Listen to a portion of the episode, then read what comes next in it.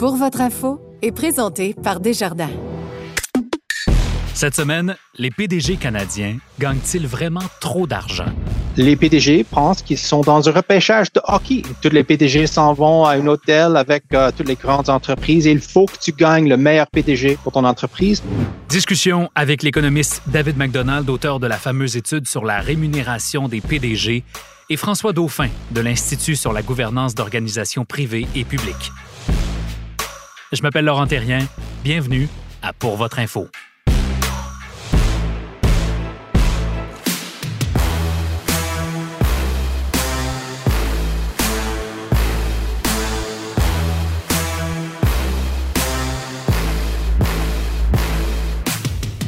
Bonjour à tous. On va parler d'argent cette semaine, de sommes importantes que gagnent les PDG des grandes entreprises canadiennes. Vous avez vu les grands titres comme moi. À 9h43, le 3 janvier dernier, le PDG moyen d'une des 100 plus grandes entreprises du pays avait déjà gagné votre salaire. En tout cas, le, salaire d'un travailleur canadien moyen, c'est-à-dire 58 800 dollars. Mais derrière ces grands titres-là se cachent des réalités beaucoup plus compliquées euh, une grande part de cette rémunération-là, c'est de la rémunération incitative, des primes, des options d'achat. Et une grande part de ce salaire-là, c'est aussi, disons-le, une forte pression euh, et des connaissances qui commandent des salaires importants. À l'inverse, allez-vous me dire, à 14 millions de dollars comme rémunération moyenne annuelle, on a le droit de se demander si les CEO canadiens sont disproportionnellement payés par rapport à vous et moi, par rapport au reste des travailleurs. Alors, on a réuni aujourd'hui euh, deux experts pour discuter, débattre peut-être de cette question-là. On va aller les rencontrer. David McDonald, bonjour. Bonjour. On te rejoint euh, sur Zoom. David, tu es économiste principal au Centre canadien de politique alternative. C'est toi l'auteur de cette fameuse étude qui s'appelle Breakfast of Champions sur la rémunération des PDG canadiens qui fait les manchettes euh, à chaque début d'année. Tu écris aussi sur une variété de sujets de la bulle immobilière canadienne aux inégalités en matière de, de revenus chez les peuples autochtones. Merci d'avoir accepté notre invitation. Vous m'avez trouvé, c'est moi. Merci. On t'a trouvé. François Dauphin, bonjour. Bonjour. Tu es le PDG de l'Institut sur la gouvernance d'organisations privées et publiques depuis 2020. Tu es comptable de formation, tu détiens un MBA et tu as poursuivi des études doctorales en stratégie à l'ESG de l'UCAM. Je disais merci à vous deux d'avoir accepté notre invitation. David, Merci de l'invitation. Oui. on, va commencer, David, cette, cette conversation-là avec toi. Euh, ton rapport sort euh, toutes les- tous les ans en janvier. Celui de cette année, j'ai l'impression, a fait encore plus grand bruit que les, que les autres années. Pour ceux qui ne l'ont pas lu, le constat principal, c'est que, encore une fois, la rémunération des PDG a atteint un record, n'est-ce pas? Oui, c'est ça. Alors, c'est battu le record précédent qui était fait en 2018 euh, de un peu moins de 12 millions de dollars. Euh, cette année-ci, on est un peu plus de 14 millions de dollars. C'est proche de l'année passée, alors euh, 2020, l'année de, du pandémie, mais ils n'ont pas abattu le, le record de 2000 2018. Alors, cette année-ci, euh, ce sont les données de 2021. C'était, il y avait beaucoup d'intérêt, mais il y avait beaucoup d'intérêt aussi en 2020 quand on a vu les PDG on va casser le record précédent, mais c'était assez proche. Mm. Ah, c'était au milieu du, euh, du pandémie à la fin de la journée.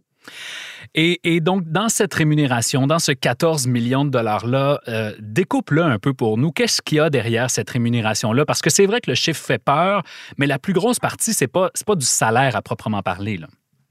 Non, qu'est-ce qui est intéressant, c'est que le, salaire n'a vraiment pas bougé beaucoup depuis qu'on a commencé cette étude. Alors, on a commencé en 2008. Ça, là, le salaire base des PDG, les, les, les 100 PDG les plus nantis était environ un million de dollars. Cette année-ci, c'est environ un million de dollars.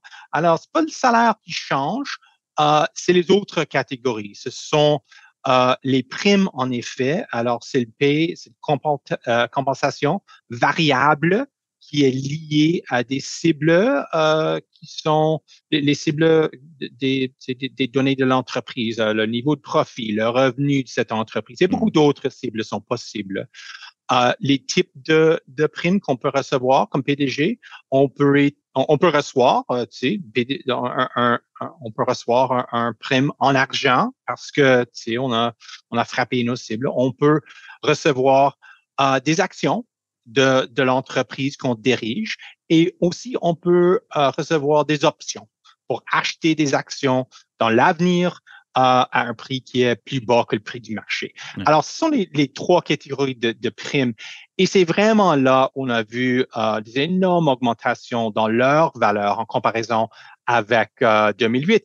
Et c'est vraiment ces, ces catégories qui, euh, euh qui, qui augmentent les, cartes entre les travailleurs et les PDG. Alors, c'est pas vraiment que les PDG gagnent plus que les travailleurs moins, pas ça qui est concernant. Hein. Ils vont toujours, ils ont toujours gagné plus que les travailleurs, mais c'est plutôt le ratio entre les deux a changé mm-hmm. assez rapidement depuis les années 80, disons. Euh, dans les années 80, on avait un ratio de 20 ou 30 fois, c'est-à-dire les PDG gagnaient 20 ou 30 fois plus que les travailleurs, euh, le travailleur moins. Euh, mais dans, à la fin des années 90, c'était 100 fois quand on a commencé nos études, c'était euh, 180 fois.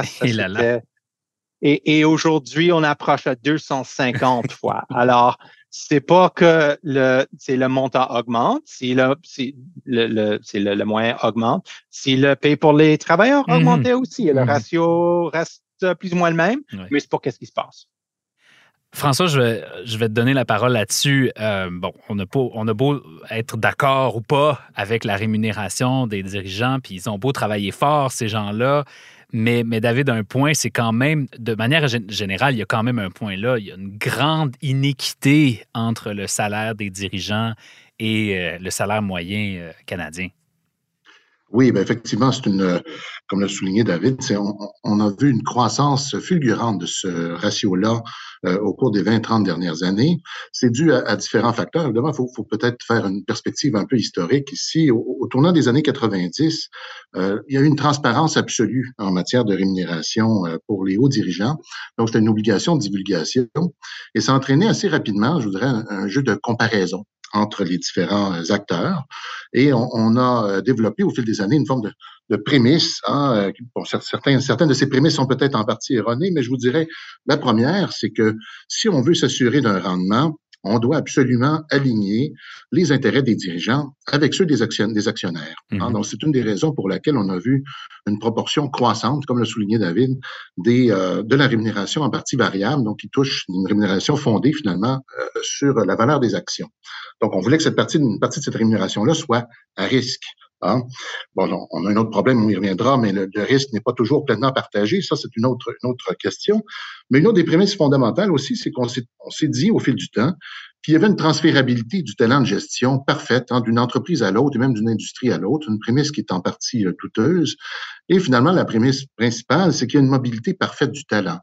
N'est-ce pas qu'on se dit que c'est un marché du talent qui existe, qui est très actif, ce qui signifie donc que si vous ne payez pas le prix du marché, vous allez vous faire voler vos dirigeants euh, instantanément. Hein, où les dirigeants mécontents pourront se trouver un emploi ailleurs, mieux rémunéré si l'entreprise est trop euh, chiche ou ne donne pas finalement la, juste valeur telle qu'elle est prévue. Donc, ce jeu de comparaison, ce jeu euh, qui est lié à ces prémices-là, on fait en sorte au fil des années, on s'est euh, développé une, véritable technique de rémunération, une démarche de rémunération qui prévoit la comparaison. Donc, on tient toujours compte d'un ensemble de comparables qui sont rarement véritablement comparables. Et euh, euh, ce jeu-là vient à, faire en sorte qu'on augmente d'année en année et on se compare toujours évidemment aux entreprises un peu plus grosses, mmh puisque notre souhait en stratégie est toujours d'améliorer notre sort, de viser une croissance supplémentaire. Donc, on vise toujours le plus haut percentile, souvent le 75e, 80e percentile parmi les, les comparables. Et les conseillers en rémunération sont, venus, sont devenus de véritables experts pour euh, développer hein, ces euh, enveloppes de rémunération qui nous mènent euh, finalement au, au, constat que l'on fait aujourd'hui. Hein, donc, par, par l'évaluation en fin d'année de l'ensemble de ces rémunérations incitatives qui donnent des sommes faramineuses dans certains cas et qui nous éloignent de ce fameux ratio là dont mmh. David nous parlait. Des sommes faramineuses, François, mais puis c'est un peu ce que je disais dans mon introduction. Il y a l'autre côté de la médaille, je pense, dont on parle très peu euh, lorsque ce rapport-là sort. C'est-à-dire que ce sont des postes qui restent excessivement exigeants et la pression que subissent euh, les PDG canadiens, les 100 plus grandes entreprises peut-être, mais de manière générale, tous les PDG subissent une forte pression. C'est pas tout le monde qui est capable de subir cette pression-là. là. Non, vous avez absolument raison. Dans certains cas, c'est un siège éjectable aussi. Euh, on n'atteint pas nécessairement le poste de PDG à 30 ans. C'est souvent c'est en fin de carrière. Pour avoir fait une démonstration de notre capacité à, vivre cette pression, ça prend une énergie incroyable. Il euh, faut être capable de motiver, mobiliser des ressources. On a les 10 000, 15 000, 20 000 employés. Donc, c'est évidemment, ce sont des postes euh, uniques. Hein, et, et, donc, qui, et, qui, effectivement, il y a une pression énorme sur ces gens-là parce qu'il y a beaucoup d'intervenants dans tous les marchés financiers, maintenant de toutes les parties prenantes. On a maintenant des attentes environnementales, sociales auprès de ces dirigeants-là. Mm-hmm. Donc, c'est effectivement une pression continue que subissent euh, euh, ces gens-là. Et là, quand on parle évidemment du top 100, on parle un peu de la, Ligue nationale, hein, de, la Ligue majeure. Ce sont les plus grandes entreprises. Donc, les PDG, on parle uniquement de 100 individus ici, donc qui ont atteint euh, les sommets. Maintenant, la question qui se pose toujours, c'est est, est-ce que la rémunération est excessive? Mais pour ça, il faudrait d'abord établir quelle est la juste rémunération. C'est à peu près la, plus grande difficulté que, que vivent chacun des conseils, c'est-à-dire d'établir, mais quel est le montant juste, finalement, qui viendrait ben, rémunérer ces individus-là? J'ai envie de poser la question euh, à David. Est-ce que, selon toi, la rémunération des dirigeants canadiens, ceux que tu évalues dans ton rapport, euh, est excessive? Oh oui, bien sûr. Alors, si on regarde, et ça, c'est la raison pour, pour, pour qu'il faut regarder aux données historiques. Euh, quels étaient les ratios? Il y avait des, des, grandes entreprises dans les années 80, 90, 2000. ils travaillaient très fort. Il y avait beaucoup de pression là. Mais les ratios entre eux et les travailleurs moyens étaient beaucoup plus petits. Euh, à la fin de la journée, euh, comme on a, comme François nous a déjà raconté, il n'y a pas euh, nécessairement euh, des compétences qui peuvent être transférées d'une entreprise à une autre. Euh, les PDG, peut-être, pensent qu'ils sont dans un repêchage de hockey. Tous les PDG s'en vont à un hôtel avec toutes les grandes entreprises il faut que tu gagnes le meilleur PDG pour ton entreprise. Sinon, ton entreprise, c'est la prochaine année va être terrible, va pas retourner de l'argent aux actionnaires. Toi, tu dis que c'est pas vrai. Non, ben, mais, qu'est-ce que on, on, a examiné directement les données à 2018 pour voir quelle proportion de ces PDG, les 100 plus nantis PDG au Canada, ont, ont été promus de l'intérieur et quelle proportion ont été embauchés de l'extérieur, comme c'est un repêchage hockey. Et euh, de ces de ces 100 PDG, 75 euh, ont été promus à l'intérieur. Alors, c'est pas une compétition internationale pour le talent. Euh, on prend quelqu'un qui a été avec l'entreprise pour, beaucoup de temps. Euh, c'est un homme, d'entreprise, en effet. Alors, on, a, on a calculé que euh, le, le, chaque PDG était avec leur entreprise pour un moyen de 18, 18 années avant avant qu'il soit PDG. Alors, c'est deux décennies. Alors, ce sont des hommes d'affaires qui travaillent pour cette entreprise-là, connaissent l'entreprise, connaissent l'industrie. Et c'est un des raisons importantes pour lesquelles qu'ils qu'ils euh, prennent le, siège de PDG. Mm-hmm. Euh, on a, tu sais, un, un, PDG sur le liste cette année-ci euh, qui cherche l'uranium à Kazakhstan. On a une autre qui gère les épiceries au Canada. Si on les échange, on va probablement avoir un résultat qui est euh, pire que si on les laisse en place. C'est pas surprenant, euh, mais les, les compétences sont assez spécifiques et c'est la raison pour laquelle on voit les promotions de l'intérieur et non pas un, un repêchage, un guerre de talent. On entend ces, ces phrases-là, euh, euh, mais on ne les voit pas dans les données euh, pour les PDG au Canada. Très intéressant. Donc, beaucoup plus de, de, de, promotion interne qu'on pourrait le croire. En même temps, j'ai envie de vous poser la question à tous les deux. C'est pas vraiment une option de diminuer leur salaire non plus. Ce, ce serait difficile à, à faire avaler comme pilule, non? Il est très difficile de faire un retour en arrière. Quand on a euh, un certain montant qui est octroyé, effectivement, c'est une des problématiques. C'est la raison pour laquelle on, on, s'attend moins à un recul du ratio, à moins qu'on réussisse à augmenter euh, considérablement le, euh, le, salaire moyen ou le salaire médian. pour ça, quand même, il y a un intérêt, moi, je vous dirais, à l'intérieur des entreprises d'être conscients ou conscientisés aux problématiques d'équité interne, à, proprement, au moins pour débuter, là, il doit y avoir cette réaction-là et, c'est très difficile aussi de reculer parce que cette, euh, rémunération-là, ou cette formule de rémunération-là, elle est elle-même euh, issue d'une pression importante qui est, euh, je veux dire ça, ce sont beaucoup d'intervenants externes des différents marchés financiers qui poussent vraiment les organisations à adopter la démarche de rémunération qu'on connaît aujourd'hui. Donc, vous avez des agences de conseillers en vote, par exemple, qui standardisent beaucoup les procédures de, rémunération. Vous avez plusieurs investisseurs institutionnels, incluant euh, même des gestionnaires de fonds, donc qui militent pour une approche très standardisée en, rémunération. Pourquoi? Parce qu'eux-mêmes sont souvent évalués sur des questions de rendement. Donc, ça sert un ensemble d'individus et ça, ça sert un, un système dans son ensemble. Au fil du temps, on a tenté d'apporter certains outils pour tenter de maîtriser ou de limiter un peu cette hausse des salaires ou de la mmh rémunération en introduisant, par exemple, le vote consultatif sur la rémunération.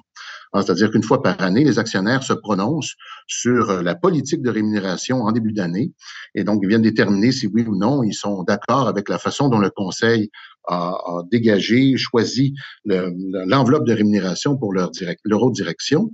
Et euh, dans la majorité des cas, donc ce sont des votes quasi staliniens, donc vous avez souvent des résultats autour de 90-95 et même plus euh, d'appui euh, aux politiques de rémunération, donc ils viennent légitimer pleinement les enveloppes que l'on connaît aujourd'hui. Donc très difficile de faire un retour en arrière quand tout le monde est d'accord, tout le monde est à l'aise et tout le monde finalement bénéficie de ce système-là. Mm-hmm. Donc c'est un système en entier qui est là, qui est un peu plus complexe que que ce qu'on souhaiterait au départ. Donc, il y a euh, cette approche standardisée, malheureusement, et là, euh, c'est là où, le bas blesse, en fin de compte, parce que on, se trouve à entrer dans ce même jeu de comparables qui va maintenir cette rémunération-là probablement à la hausse pour les années à venir. David, est-ce que c'est ton avis aussi? C'est-à-dire, est-ce qu'il y a, euh, est-ce qu'il y a aucun moyen de revenir en arrière et, de, trouver des façons d'abaisser la rémunération des dirigeants? Oh, c'est très difficile pour les actionnaires en particulier à, changer les rémunérations des, PDG. Euh, il y a des exemples où ils ont essayé, euh, mais c'est très, très difficile de réduire, même si tu, même si, si, tu as beaucoup des actions dans une entreprise, si tu as, tu as un peu de pouvoir, c'est c'est pas comme euh, c'est quelqu'un âgé, mais c'est quelqu'un qui a beaucoup d'actions, euh, ils veulent réduire le paie pour les PDG, c'est très difficile à le faire. Ces données-là qu'on a publiées, ce sont à la fin de la journée avant les impôts et pas après les impôts. Alors, euh, comme policy en général, euh, c'est très difficile, bien sûr, à gérer les, euh, le PDPDG, mais ça ne veut pas dire qu'on qu'il ne faut pas euh, mettre les impôts là-dessus, euh, de changer les systèmes d'impôts pour qu'on puisse euh, augmenter le montant qu'ils payent en impôts. dans les années quand on avait des ratios beaucoup plus petits euh, de PDG au travailleur moyen, euh, les, euh, les taux d'imposition pour les, les tranches d'imposition plus hautes étaient, étaient beaucoup plus hauts qu'ils sont aujourd'hui. Aujourd'hui, en Ontario, euh, le taux provincial et, et, fédéral ensemble euh, fait un maximum de 55% euh, Dans les années 50, 60 au Canada, c'était 80% euh, ou 85 ah, Alors, c'était beaucoup plus élevé au passé. Et est-ce que ça vaut le peine à, payer ton PDG une autre million de dollars s'il va payer euh, 800 millions, 800 000 de, de cet argent-là en, impôts?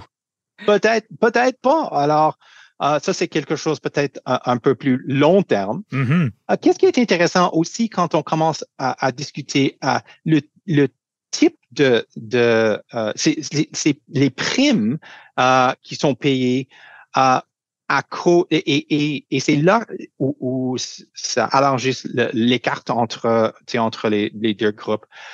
Mais ces primes-là sont vraiment, ça, ça devenu un système de paye pour la chance, pas pour la performance, mais seulement de la bonne chance. Qu'est-ce que tu veux dire? Vraiment, ben, qu'est-ce qui était vraiment intéressant dans 2020, c'était que euh, on a vu les changements dans les formulaires pour les calculations de primes qui étaient assez communs. Alors, euh, la moitié des PDG qui étaient sur la liste en 2020, ça c'était l'année de pandémie, euh, ont changé leur formule après le fait pour leurs primes ou ils ont reçu du support du gouvernement à travers, à travers le, programme de subvention salariale du fédéral la moitié. Alors euh, là, les PDG ont été protégés d'un chute dans, les marchés, dans leurs revenus, dans les profits. et de l'autre côté, en 2021, on voit cette énorme augmentation dans l'inflation qui a poussé euh, à des nouveaux euh, niveaux euh, les, les, profits des entreprises. Et à cause de ça, les PDG gagnent beaucoup plus à travers les primes qui sont liées aux profits, aux revenus, aux augmentations dans le prix des actions. alors, est-ce que les PDG étaient responsables pour la pandémie? Bien sûr, non. Mais ils aussi, aussi n'étaient pas responsables pour l'augmentation dans le taux d'inflation. et ils en ont profité. Alors, c'est la chance, mm-hmm. mais la mauvaise chance, euh, sont protégés contre la mauvaise chance. Euh, François, euh, je suis curieux de t'entendre sur les, propositions de David, notamment en ce qui concerne la fiscalité, c'est-à-dire quand David dit bon, ben, on peut peut-être pas diminuer à la source la rémunération, mais on peut les imposer davantage. Est-ce que tu es d'accord avec ça? Ben, je, je, suis toujours un peu euh, euh, soucieux lorsqu'on fait des changements fiscaux qui peuvent toucher plus que les 100 personnes qu'on observe là. Donc, il peut y avoir des, des, parfois des effets plus délétères que soupçonnés euh, initialement. Alors, c'est à, à, prendre un peu avec... ça demande beaucoup de réflexion quand, quand on touche les volets fiscaux, parce que je vous dirais que l'autre volet, c'est qu'évidemment, la façon de contrecarrer ça, c'est d'augmenter la rémunération. Donc, on pourrait avoir un risque où on se trouve finalement avec un effet plutôt euh, inverse que ce qui est souhaité pour, euh, calculer finalement l'effet fiscal dans la rémunération totale. Si on si on n'envisage pas non plus tout simplement le départ ou le déménagement de certains euh, certains sièges sociaux, par exemple. Donc, il pourrait y avoir des risques à jouer avec la fiscalité. Euh, par contre, je, je veux revenir peut-être sur des aspects euh, mentionnés par David. Bon, parle du facteur chance, entre autres. Au départ, je parlais des prémices aussi, qu'il y avait une partie de la rémunération qui était à risque. Euh, et je disais, bon, dans certains cas, on, a vu effectivement le, le risque n'était pas pleinement Euh, vécu par les dirigeants, mais plus parce que les, directions avaient tendance effectivement à compenser lorsqu'il y avait des euh, diminutions euh, ou des problèmes au niveau de la valeur des actions. Donc, on compensait par des rémunérations plus généreuses les années suivantes ou en cours d'année. Donc, il y a effectivement plusieurs modifications qui sont faites. Mais ça établit aussi une autre, une autre critique ou une autre réflexion euh, parce que si on touche, parle de fiscalité aussi, il faudrait d'abord savoir quel est le montant réellement encaissé par les dirigeants en cours d'année. Parce que la divulgation, les tableaux qui sont compilés, euh, on n'a pas le choix, on utilise évidemment l'information qui est disponible, mais il y a un problème de divulgation important en matière de rémunération, c'est-à-dire qu'on se sont basés sur des calculs euh, des estimations de la valeur potentielle des octrois faits en cours d'année, mais on ne sait jamais véritablement le montant qui est encaissé ou il faut faire des recoupements très difficiles à faire. Euh, le gendarme américain, la SEC, s'est penché un peu sur la question, a fait des modifications et il y aura des nouveaux tableaux à présenter au cours des prochaines années où on saura la rémunération réellement encaissée en cours d'année par les dirigeants, ce qui devrait peut-être nous permettre d'établir un, lien plus direct aussi entre la rémunération et la performance. Parce que si je veux ajouter sur le facteur euh, chance dont, euh, David parlait, une des réalités qu'on conçoit aujourd'hui, c'est qu'en alignant pleinement la rémunération sur la valeur de l'action, ben, la valeur de l'action elle, varie pas toujours pour des éléments sur lesquels on a un plein contrôle, n'est-ce pas? Donc, vous avez euh, les dirigeants de sociétés euh, pétrolières, par exemple, qui ont vu la valeur des, des titres d'énergie s'envoler dans la dernière année. Est-ce qu'ils ont travaillé véritablement plus fort ou c'est dû à la guerre en Ukraine? Euh, ben, ils ont été rémunérés pour ça en fin d'année, ce qui n'était pas nécessairement souhaitable. Donc là, on, on, a un éloignement, si on veut, de l'objectif de la rémunération quand on tombe sur un volet qui ne rémunère pas nécessairement la performance réel du dirigeant. Il nous reste euh, une minute à peu près pour euh, terminer cette conversation-là. J'ai envie tous les deux de vous renvoyer la, balle pour un dernier tour de table. Euh, David, l'action la, plus simple, ou en tout cas peut-être la plus efficace à mettre en place si on veut retrouver une meilleure équité, selon toi, c'est quoi? Ben, c'est intéressant. En 2021, on a vu un, un, la fermeture échappatoire important pour les PDG qui était pour les options. Alors, il euh, le taux d'impôt pour les options était la moitié qu'il était sur, euh, sur un salaire. Et ça, c'était un changement important qui a été implémenté en 2021. Alors, il y a du mouvement sur cette fichier-là. C'est pas quelque chose où on, chaque année, on publie un rapport et c'est rien ce qui, qui se passe là-dessus. Euh, on a vu un changement. Alors, on va voir à, ce point si les options fait un corps des, du, du, compensation totale pour les PDG. On va voir si ça va diminuer à cause de ce changement dans les, dans les impôts pour ce type de type de prime. Hmm. François, donc, de ton côté, qu'est-ce que, qu'est-ce que tu nous souhaites? Ben, qu'on continue d'en parler. Je pense que c'est d'abord très important de, pour la légitimité des sociétés d'être conscient de cette, cette forme de, de, réaction de la part du grand public en général. Donc, c'est important pour eux de d'être euh, d'en être sensibilisé. Euh, pour les conseils, évidemment, de se questionner continuellement sur les questions d'équité interne, mais je vous dirais aussi qu'ils conçoivent leur système de rémunération pour leur entreprise de façon plus spécifique. Donc, des mesures de performance interne sur lesquelles la direction a un véritable contrôle, partir un système de rémunération aussi qui tienne compte de l'ensemble des parties prenantes, parce que c'est de, plus en plus important aujourd'hui. Hein, donc, si on veut les faire évoluer en matière environnementale, sociale, bien, ça doit aussi être intégré au niveau euh, de la rémunération. Mm-hmm. Et ce système de rémunération-là doit surtout susciter une gestion à très long terme. Donc, c'est extrêmement important de ne pas tenir compte nécessairement des impératifs, des pressions externes, mais bien de se concentrer sur la, réalité interne de l'entreprise et de faire ce que la rémunération doit faire, c'est-à-dire rémunérer la bonne gestion. François Dauphin, tu es PDG de l'Institut sur la gouvernance d'organisations privées et publiques. Merci d'avoir été avec nous. Merci Laurent. Merci bien. David McDonald, économiste principal au Centre canadien de politique alternative, auteur de Breakfast of Champions. Merci aussi d'avoir été avec nous aujourd'hui. Merci beaucoup. Je suis content d'avoir organisé cette première rencontre entre vous deux. Vous vous êtes croisés souvent dans des, euh, euh, dans, des entrevues respectives, mais c'était la première fois que vous partagiez un micro. Alors, euh, content d'avoir créé ce moment-là. Merci beaucoup pour la chance, pour l'occasion. Ouais. À bientôt. Merci. À bientôt. Merci beaucoup. Au revoir. Ce que vous devez savoir sur l'économie. Voici Hélène Béjean. On a des nouvelles du marché euh, de l'emploi. Vous allez voir des nouvelles euh, explosives. C'est le mot qu'utilise Desjardins. Bonjour Hélène Bégin. Bonjour Laurent. Alors, le marché de l'emploi au Canada a commencé de manière euh, explosive au mois de janvier. Qu'est-ce que vous voulez dire par là? En fait, c'est que la création d'emplois en janvier a défié tous les pronostics avec un un ajout de 150 000 postes au, Canada. Donc, c'est vraiment énorme. La majorité des, postes à temps plein euh, en plus de ça. Et aussi le fait que le taux de chômage euh, reste près du creux historique. Euh, donc, on est autour de, on est à 5% en janvier. Mm-hmm. Donc, on voit qu'on a un taux, de un taux de chômage très faible, une création d'emplois qui reste quand même très vigoureuse. Donc, c'est un début d'année qui est excellent pour le marché du travail et qui en même temps complique un peu la tâche de la Banque du Canada ben pour les décisions à venir. Ben oui, donc euh, si la Banque du Canada est à l'écoute, euh, c'est pas tellement de bonnes nouvelles pour eux. Ça veut dire que la stratégie fonctionne pas tant que ça. Là. Ben, il faut faire attention parce que dans le fond, en général, les statistiques de l'emploi ont un certain décalage hein, par rapport à l'économie. Donc, quand l'économie ralentit, ça prend un certain temps avant de se faire sentir sur euh, l'emploi, sur les salaires également.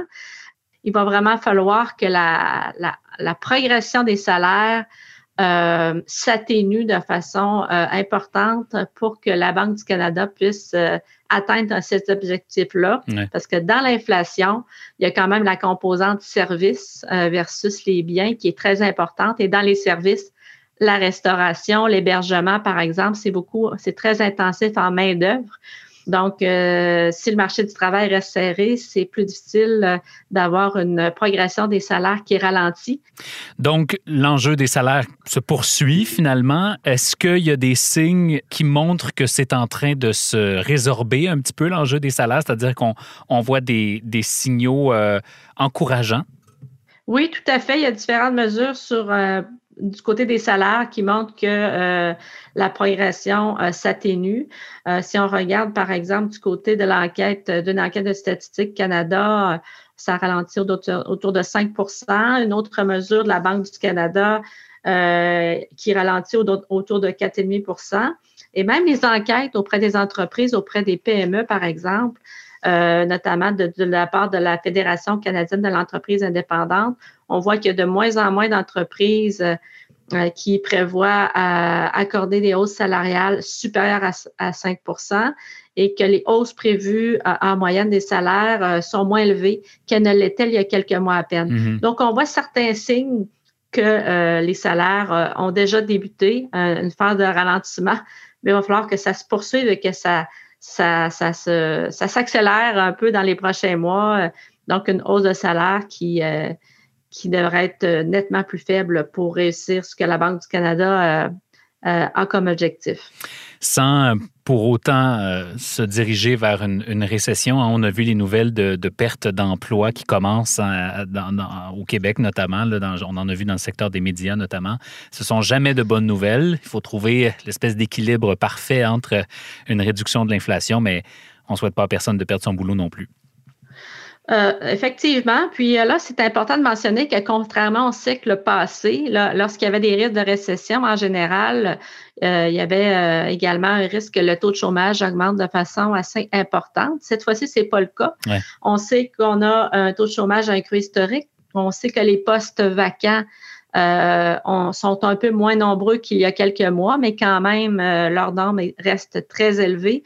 Donc, euh, le fait qu'il y a actuellement vraiment un contexte de pénurie de main-d'œuvre, même si l'économie ralentit, même s'il devrait y avoir une récession, c'est-à-dire au moins deux trimestres de baisse consécutive du PIB réel.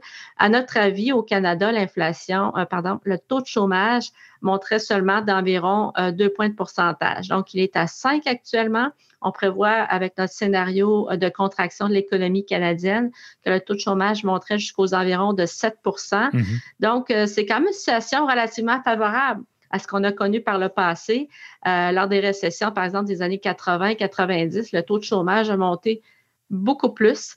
Euh, parce qu'à ce moment-là, on n'avait pas une situation de pénurie de main-d'œuvre comme c'est le cas actuellement. Donc, on a quand même un bon point de départ pour le marché du travail, même si l'économie euh, éprouve certaines difficultés au cours des prochains trimestres.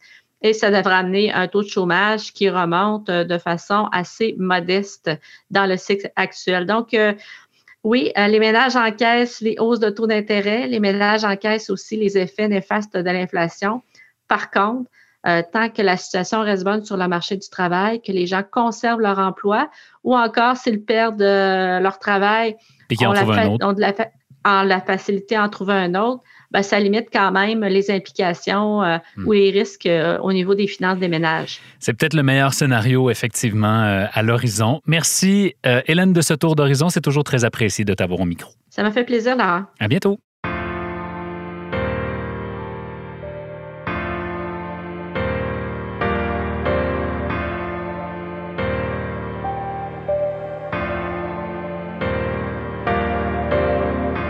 Voilà, c'est tout pour nous cette semaine. Pour votre info est un balado indépendant présenté par Desjardins. Notre recherchiste est Philippine de Tinguy. Nos épisodes sont enregistrés au studio Edgar à Montréal. Tous nos épisodes sont disponibles sur la plateforme C23 de Cogeco Media ainsi que sur Spotify, Apple Podcasts et partout où vous retrouvez vos balados. Je m'appelle Laurent Terrien. Merci d'avoir été avec nous. On se reparle la semaine prochaine.